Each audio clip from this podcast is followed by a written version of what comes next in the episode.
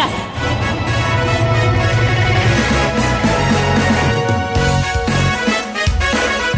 全国のリスナーの皆さんこんにちは。内田まさです。この時間はザ・スマートトレーダープラスをお送りしていきます。この方をご紹介しましょう。国際テクニカルアナリスト福永博之さんです。こんにちは。よろしくお願いします。よろしくお願いいたします。さて、え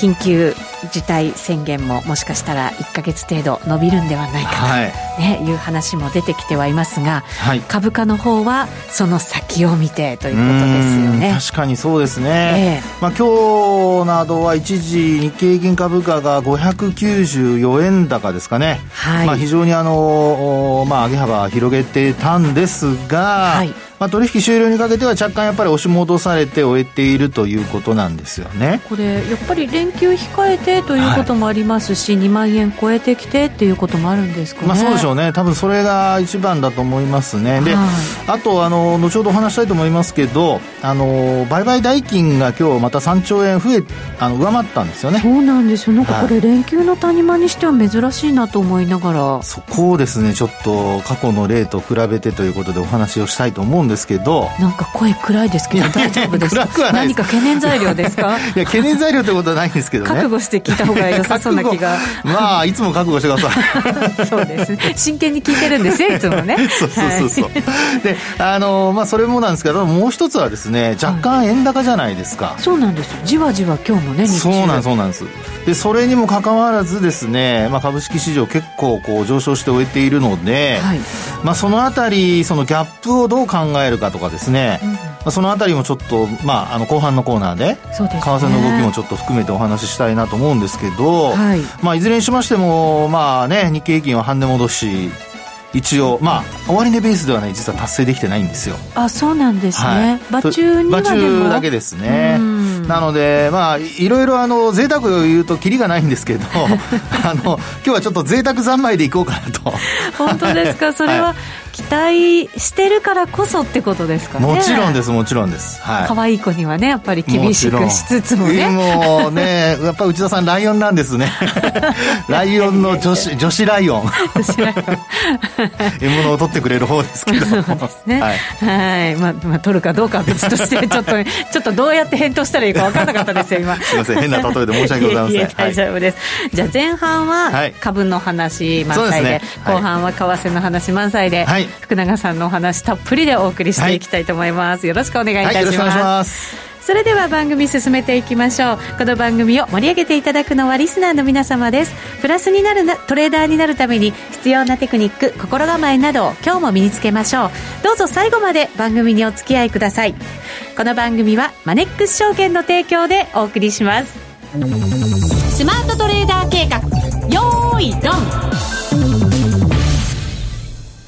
さあ、それではまずは株式市場の分析です。改めて日経平均株価、大引けは422円50銭高、2万193円69銭でした。高値、2万365円89銭。これが5番になって一時9分につけました。はい、安値が寄り付き直後ですから、まあそこまではじわじわじわっとこういい感じでね上がってきてという感じにはなっていました。はい。はい。で、えー、まあ今日ですね、今、あの、内田さんから話してもらったようにですね、一応、あの、いい話で言えば、もちろんあの、一時、あの、600円近くね、値上がりする場面もありましたし、はい、あの、終値ベースでは2万円台を回復したと。うん、それからあと、まあ取引時間中に日経経平均とトピックス両方とも、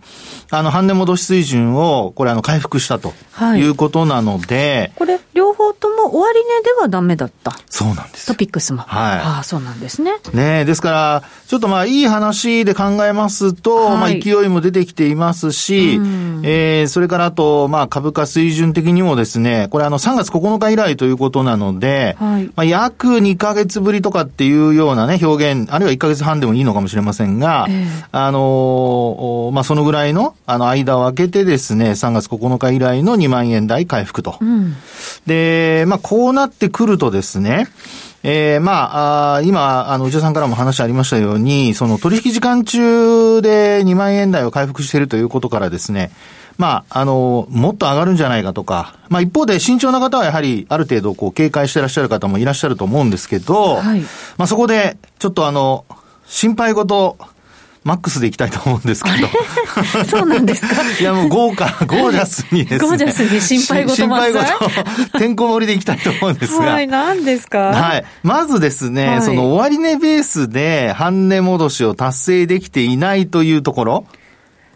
でもね、ここまで戻ってきて、はい、600円以上もね、一時上げてて、はい。まあ、いいんじゃないですか？まあもちろん、あの、明日上回ってくれれば、そうですよね、何の心配もありません。そうですよね。はい。で、ただですね、うん、あの、まあ、過去もそうなんですけど、半値戻し水準を、やっぱり終値ベースで達成できないとなるとですね、はい、これなんで終値をそんなに気にするかと言いますと、あの、株価って全部ほら、あの、評価額っていうのは終値で評価されるじゃないですか。はい。で、あの、デイトレードは日中の値動きでね、あの、作用を取ったりするトレードなので、まあ、基本値動きがあれば、あの、高かろうが低かろうが、あの、さほど大きな影響は出ないんですけど、うん日経銀株価の場合、あるいは中長期で投資している人の評価額というのを考えますと、どうしてもやっぱ終値なんですよね。終値で、はい。はい。で、もちろんあの ETF なんかも終値になりますから、はい、そう考えますと、やっぱり半値戻しの水準をですね、終値で上回っているか上回ってないかっていうのは、これ投資家の人の損益状況を考えますと、運命の差なんですよね。確かにそうですね。はい、あとメンタルもね、なんとなく、ね、そうです、そうです。はい。はい、で、えー、従いましてですね、日経期もトピックスも半値戻しを終値ベースで達成できないという、できていないということからですね、えー、まあ、あ今日の時点ではやっぱりちょっと、あの、懸念事項ということで入れておいた方がいいのかなと。はい。はい、一つですね。一つですね。ね。あともう一つ。まだね、勢いはあったわけですから。そうです。数日後にっていうこともね。いや、もう明日でないと困ります。と、その後は、その後はだってもう5連休ですからね。そうなんですよね。はい。その後どうなるかわかりませんので。はい。あともう一つ。あのー、まあ、売買代金3兆円超えたっていう話をしましたよね。はい。これなんでネガティブなんですか？あのー、ネガティブというほどネガティブではないんですが、うん、これですね、やっぱりあの、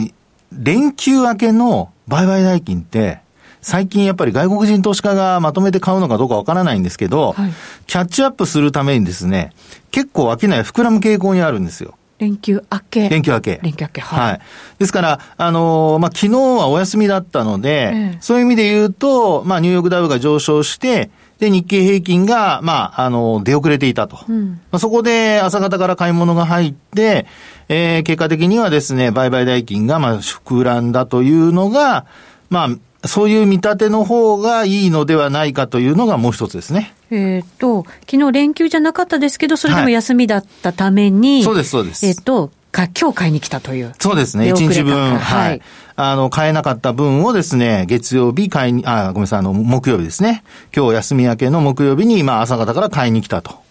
ですから、これ、平時、平時というか、昨日、水曜日が休みじゃなくて、で、取引が始まってたらとしたら、ひょっとしたら2億数千万とか、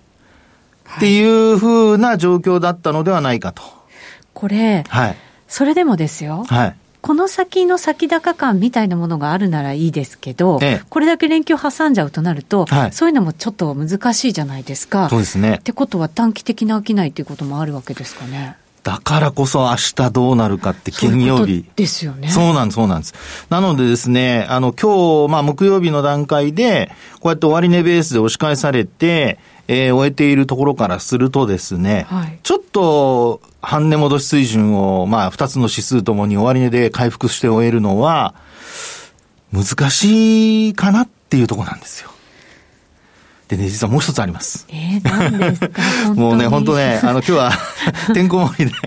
あの、こんな笑いながら言う話じゃないんですけども。まだ笑ってる。いやいや、あの、本当ですね、もう一つお話したいのがありまして、はい、これはですね、あの、こういうふうに大きく上昇した翌日、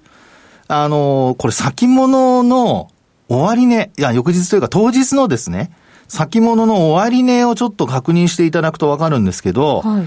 今日、まあ、木曜日ですね。えー、30日月末で株価上がって万々歳というところではあるんですが、30日の終値が、なんと2万トンで60円。2万トンで60円。で、現物指数の終値が2万トンで198円。はい。で、これ現月交代しているわけではありませんので、うん、そうなりますと、すごいマイナスギャップで終えてるんですよね。そうですね。はい。で、先物の日中橋を見ていただくとわかるんですけど、もうあの、現物の取引終わった3時以降にガガガガガッと売られてですね、終えていると。うん、で、こういう時って、あの、過去もですね、これ日付で確認していただくと皆さんお分かりだと思うんですが、例えば、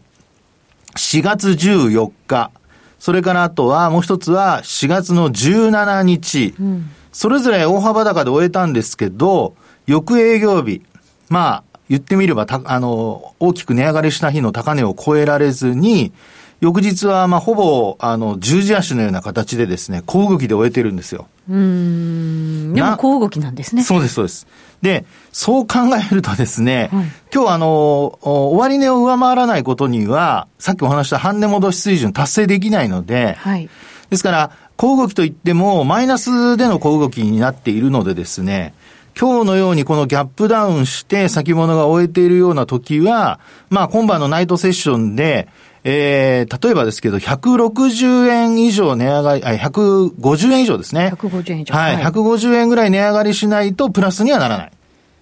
でもその150円値上がりしたとしても、現物は10円高ぐらいですから。そうですね。はい。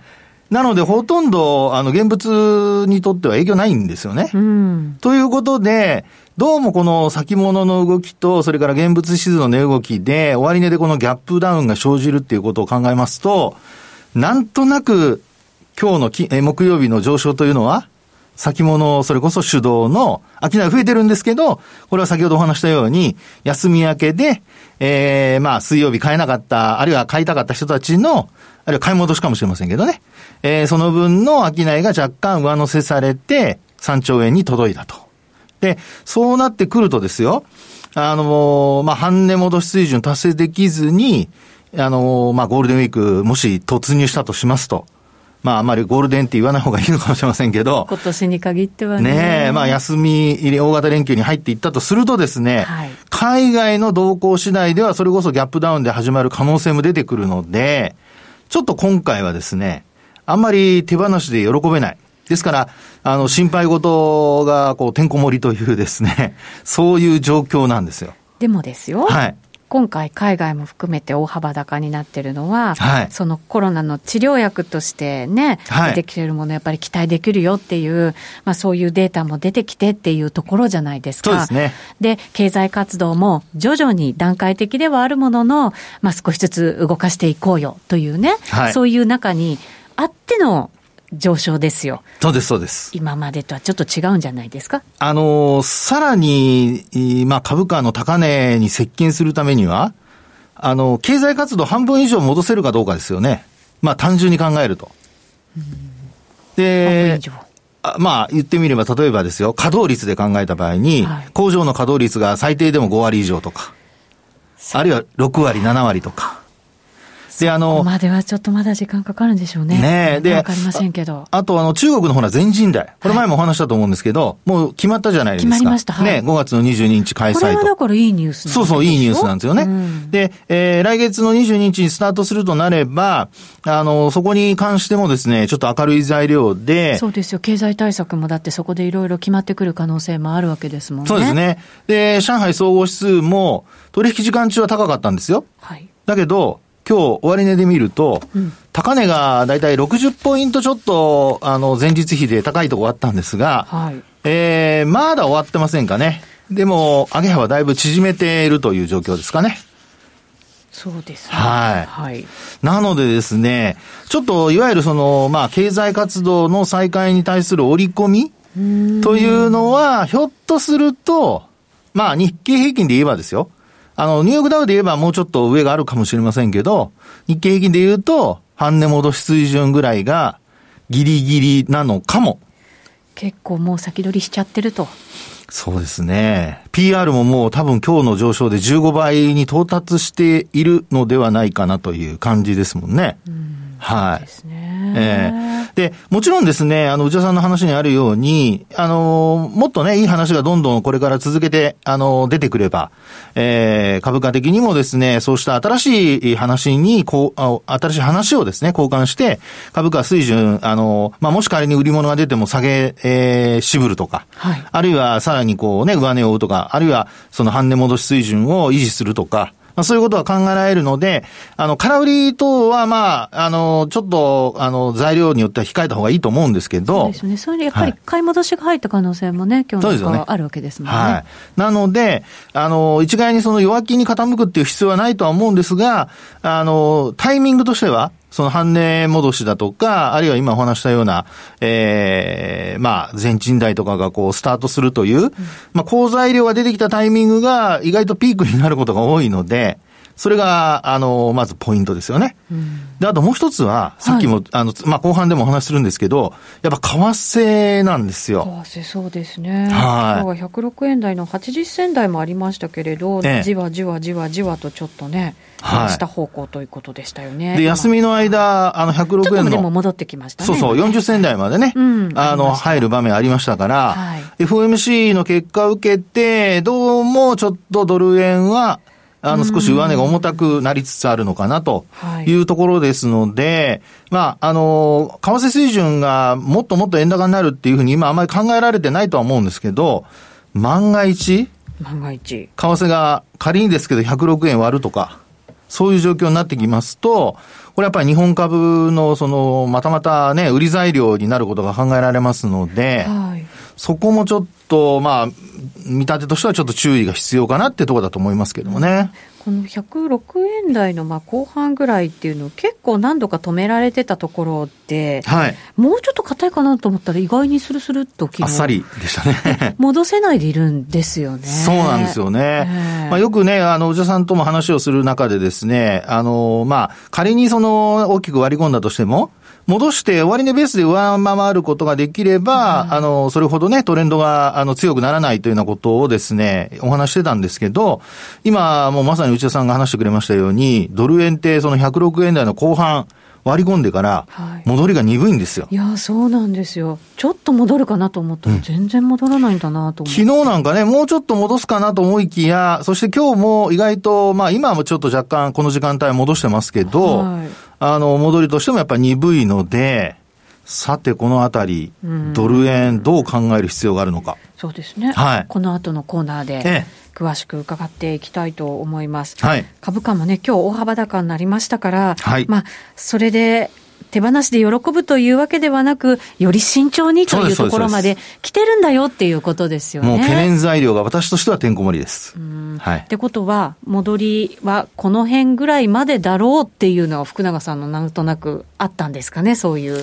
置というあのー、ですね、別に決めてたわけじゃないんですよ。うん、はい。ですけど、やっぱりそういった節になるところで、何かしらそういう、その、なんていうんでしょうね。あの、こうなったら、ひょっとしたら、あの、心配だなとか、そういうのを過去の経験則からやっぱり自分なりにこうピックアップしてるわけですね。はい、でそれが、やっぱり終値ベース守れなかったり、売買代金膨らんでるけど、3兆円じゃ私はちょっと物足りないと思うのと、休みの明け、休み明けですからね。それからあとは、為替が円高になってて、全然反応してないのと、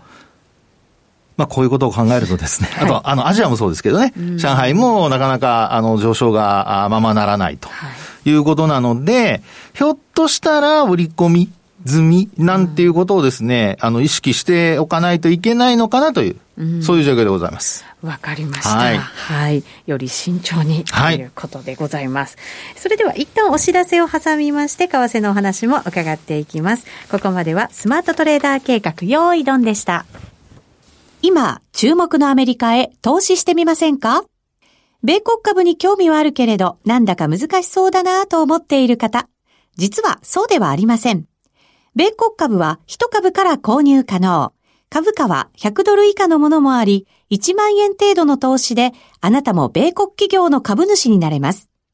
少ない金額から投資でき、始めやすいのが米国株の特徴なんです。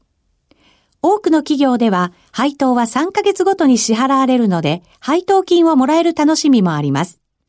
日本でもサービス展開するアメリカ企業は多く、日本人にも身近になっていることで、米国株投資を始める方が増えています。マネックス証券の米国株取引手数料は税抜き0.45%で、最低取引手数料は無料。マネックス証券の米国株は特定口座にも対応しており、3600銘柄以上の取扱銘柄をスマートフォンアプリでも取引が可能です。さらにマネックス証券では税抜きの取引手数料を最大3万円までキャッシュバックする米国株取引デビュー応援を実施中。マネックス証券なら取引手数料実質0円で米国株投資を始められます。米国株ならマネックス証券。今すぐマネックス証券米国株で検索。米国株式及び米国 ETF、リート、予託証券、受益証券発行信託の受益証券などの売買では、株価などの価格の変動、外国為替相場の変動など、または発行者などの信用状況の悪化などにより、元本損失が生じることがあります。お取引の際は必ず、契約締結前交付書面などを十分にお読みください。マネックス証券株式会社、金融商品取引業者、関東財務局長、金賞第165号。ザ・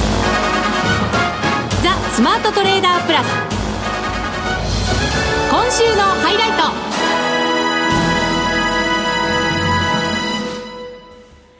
それではここからは為替の話を伺っていきましょう。ドル円ですが、現在は106円67銭から68銭あたりとなっています。今日は朝方106円80銭台がありましたが、そこから106円40銭台へ下げて、今ちょっと戻し気味という感じですね。そうですね。はい、で、あの、ドル円なんですけど、まあ、先ほどからお話してますように、6円台の106円台の後半ですよね。はい。で、これをこう下回ってきて、まあ、あの、今日に関して言えば昨日の値幅の範囲内なんですけどもね。はい。で、あの、まあ、よくこのトレンドを見るときにお話しするのが、ええー、まあ、あの、ボリンジャーバンドとかを使ってお話ししてるんですけど、うんまあ、今日もですね、一応その、まあ、よく使う、この期間は20日を使ってお話をしてるんですけどもね、えー、20日のボリンジャーバンドなんかで見てみるとですよ、あの、マイナス、以前は、先週まではマイナス1シグマと20日移動平均線の間で、まあ、あの、本当に横ばい状態、ほとんど動かなかったんですよね。動き小さかったですね。そうです、そうです、そうです、本当ね。えー、ところがですね、あの、まあ、今週に入ってから、まあ、じわじわと、その100、えー、マイナス1シグマを下回って、で、さらに、あの、先ほどからお伝えしてます、106円台の後半。うん、まあ、これも下回った後にですね、その下向きのマイナス1シグマと、あとマイナス2シグマに沿ってですね、落ちてきている。まあ、落ちるというのは円高方向に触れているという、はい、まあ、流れになってまして、ちょっとですね、その、まあ、急激なその101円まで行くとか行かないとかっていうのはまだ今の段階では何とも言えませんけど、ただいずれにしてもですね、えー、これ若干円高傾向が、あの、じわじわと、まあ、進んでいると。緩やかではあるものの、はい、下方向にトレンドが出始めているって感じですかね。そうなんですね。えー、で、まあ、バンドに沿ってですね、こう下向きなので、まあ、ラッパの先のように、こう、バンドが、えー、プラスマイナス2シグマだとか、あと3シグマまで入れていただいてもですね、ラッパの先のようにこうちょっと広がってきてるんですよね。そうなんですよね。だからここから広がっていきそうに見えますよね。はい、そうなんです、そうなんです。で、これがね、あの広がってこう、まあ線が伸びていくとなると、それだけやはり、あの先行きは円高になる可能性がこう高まるということなので、はい、まあこのままその、マイナス1シグマとマイナス2シグマの間に沿って落ちていくっていう状況が、まあ、続くとですね、それだけやっぱり、あの、円高方向に進みやすい、あるいは円高、まあ、円の水準がこう高くなると。いうことだと思うんですね。はい。で、あの、じゃあ、オーバーシュート、急激にポンと円高に触れた時はどう考えればいいのかってことなんですけど、過去ですね、これもう皆さん、あの、ご記憶に新しいと思うんですが、あの、日経平均が例えば3月の、まあ、13とか17とか、うん、その辺であの日経平均トピックス安値つけたり、あるいは19日とかね、安値つけたりしてますけど、はい、あの、ドル円の場合には3月9日にですね、101円の17銭っていうのを、まあ私が見てるところではつけたりしてるんですよね。ここはね、早かったですね。はい、で、この時にですね、あの、マイナス3シグマを下回ったところから、これ急反発して、で、そこから今度は、あの、3月の24日にかけてですね、111円の70銭台まで戻してるんですよ。これがドル不足が言われた時ですよね。そうです、そうです、そうです。月末にかけてですね、ドル需要が高まって、まあ、それで、あの、もう、株価等は下落している中でですね、まあ、ドルだけがこう、どんどん買われていくような、はい、まあ、そういう状況だったということで、まあ、急速に、その、円高が解消されて、えー、ドルが強含んでいったと。結局行ってこいみたいな形になりましたからね。ね。で、こういうのは、あの、まあ、もうちょっとこう、角度が鋭角だと、例えばあの、スパイクボトムとかですね。うん、あるいはあの、V g ボトムとか。底入れって考えていいわけですよね。そうですよね。ねはい。ですから、一旦はそこで、まあ、それこそ本当にあの、安値をつけてですね、戻したと。その後は、やっぱり急激な戻りがあったために、もう本当に値幅が狭くなって、ええー、まあ、膠着状態続いたわけですけどね。先週ぐらいまで。はい。それが今週に入ってから、またまたちょっとじわじわ円高方向に触れてきていると。なので、これ、やっぱりあの、前日の安値を更新するとか、っていうふうに、まあ、なってくると、ドルが安値を更新するとかって流れになりますと、やっぱりこれトレンドとしてはですね、あの、ボリンジャーバンドのマイナス1とマイナス2に沿って、ええー、まあ、ドルの下落が続く、あるいは円高が続くというふうに見た方がですね、ええー、いいのではないかと。そう考えますと、まあやっぱり先ほどの株式市場への影響っていうのが、今のところほとんど、まあ、皆無なんですけどね。これはまだ小動きだから、っていうことですか？だと思うんですけどね、えー、で、あとほら、業績の見通しが立たないじゃないですか。そうですね。どの企業も。決算発表ね、始まってますけどね。はい、ですから、あの、どこをですね、基準にして、こう見ていいのかというところの、やっぱ、あの、目処が立たないので、あまあ、今のところはもう本当に、そういう、数円の値動きを精査するよりは、やっぱり目処が出てからどう考えるかっていうところにですね、投資家の心理は、まあ、あの、傾いているのではないかと。で、株の場合ですともうね、一旦1万6000円台まで安値つけましたから。で、個別株でもやっぱりそこまで一回売られてますので、まあそういう意味では今のこの為替の水準っていうのはあまり、あの、意識されていないというところが、まあ株価にあまり反応が出てないところかなってところだと思うんですよね。ただ、まあ先ほどから繰り返しになりますけど、そうした中で、こう、まあドルがですね、じわじわ売られて、円高に触れてくるとなると、あの、さっきのあの、経済活動の再開？はい。これ、本当にそうなった時にですね、まあ、どういう反応になってくるのか。ですから、ね、はい。なので、あの、まあ、今のところはあまり影響ないと思われますし、105円ぐらいまで行ってもほとんど影響出ないかもしれないんですけど、まあ、あの、これまでほら株とその為替が連動してるって解説をされてる方も中にいらっしゃったじゃないですか。はい。ね、ドルがつ、まあ株が強いと、ニューヨークダウが強いとドルも強いというね、お話もあったんですけど、まあ今はそうした連動性が薄れているっていうことも一つ頭に入れて、ええー、まあ、あ少しこう、まあ切り離した形でですね、株と為替、見ていく必要があるのではないかっていうところですよね。で、まあ、今のところはその連動するとすると、円高方向への連動になった場合、はい、これやっぱ株が売られる可能性が出てくるので、まあ、そこにもやっぱりちょっと今は上昇しているところですから注意をしておきたいなという。うでもこれも決してリスクオフだからこうなってるってわけじゃなくて、本当にこれ、供給してるマネーの量にそのまま反応してるのかなっていう感じもね、そうだと思いますよね。するんですよね。はい、まあ、昨日もあの FRB がですね、あの、まあ、パウエル議長が、ええー、まあ、あの、このまま、えー、ずっとですね、低金利、ゼロ金利を続けるという話もしてますしね。はい、強い姿勢をね、はい、なんか表してた感じがしますけど。そうですよね。はい、なので、まあ本当にあの、急激な円高になった場合には、さっきお話したマイナス3シグマ下回るかどうか、まあ、そこをちょっと確認いただいて、であとは、あの、じわじわ行くときには、円高になるときには、ちょっと注意をしていただきたいというところですね。そうですね。えー、もうそろそろあの大型連休に入ってるという方もいますし、これからという方もいらっしゃると思いますが為替は動いてますのでね注意していただきたいと思います、ここまでのお相手は福永博之と内田まさでお送りしました。それでは皆さんまた来週,、この番組はマネックス証券の提供でお送りしました